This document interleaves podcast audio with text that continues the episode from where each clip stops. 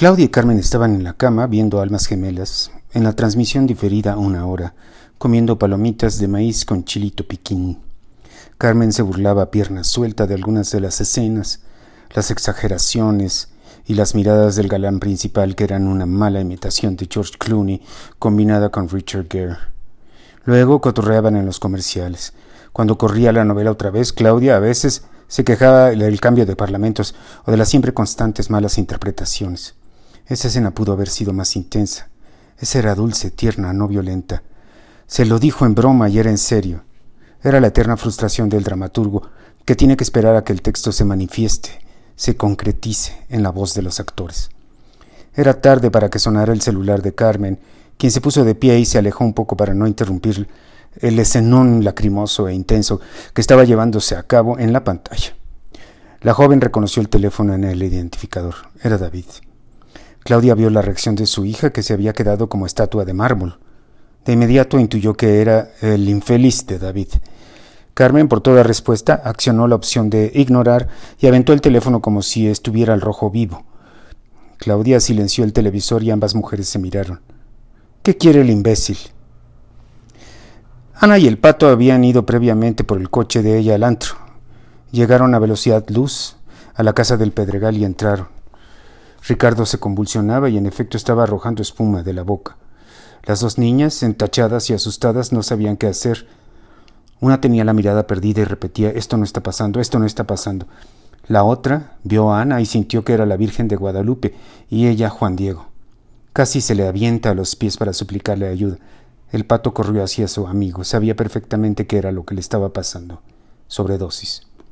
El celular de Carmen volvió a sonar. Claudia miraba a su hija, que tenía cara de niña asustada, porque hay un monstruo en el closet. ¿De veras qué querrá David? ¿Es un número local? Carmen asintió con la trompita parada. ¿Te dijo que iba a venir a México? Ma, no hablo con él desde que nos vimos en Los Ángeles. Claudia tomó el teléfono de su hija. ¿Lo apago? Sí, no, no sé.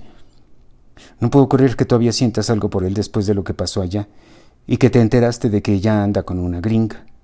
Y yo no puedo creer que todavía sientas algo por Vicente después de que regresó con su esposa, reviró Carmen poniendo cara de enojada. Claudia se quedó callada. Era un gol olímpico de su hija. Era la primera verdura, o sea, la verdad. El amor no se elige ni se desecha a voluntad. Carmen vio a su mamá bajar la mirada y se arrepintió de lo dicho. El celular seguía sonando tercamente y al hacerlo vibraba y transmitía la vibración a la madera del buró donde lo había dejado Claudia. Perdóname, mamá, dijo compungida Carmen y se trepó en la cama como perrita labrador. No, mi amor, lo que dijiste es verdad. Pero yo no quería contestarte así tan feo. Pero me saca mucho de onda ese pendejo. A mí también me saca mucho de onda el otro pendejo, Carmen. ¿Qué le vamos a hacer? Lo que tú hiciste, mandarlo a la chingada. Carmen brincó de la cama al piso como gimnasta rumana y contestó el celular con un violento ¿Qué quieres? Claudia sonrió. Hola, Carmen, dijo amoroso, romántico, suave David, del otro lado de la línea. Te hice una pregunta. ¿Podemos vernos? ¿Para qué? Acabo de llegar de Los Ángeles y quisiera. ¿Y trajiste la gringa insípida golfa descerebrada? No sé de qué me hablas. Ay, olvídalo, sí. Quieres que hablemos y ni siquiera eres capaz de decirme la verdad. Sé que andas con una gringa, idiota. Carmen quería hacer pedazos su Nokia contra la pared. Ahora sonó el teléfono de la casa. Claudia miró el reloj. Era tarde. En el identificador vio el número del celular del pato y su corazón casi sufrió un infarto masivo al miocardo. Es tu hermano. Carmen cambió su expresión repentinamente. Ahorita te hablo, dijo al celular y colgó. Al instante Claudia contestó. ¿Qué pasó, hijo?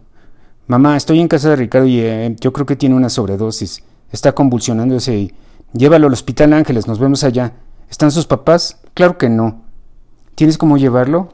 El pato miró a Ana y dijo que sí. Colgó, cargó a su amigo con la ayuda de Ana y ambos lo llevaron al coche.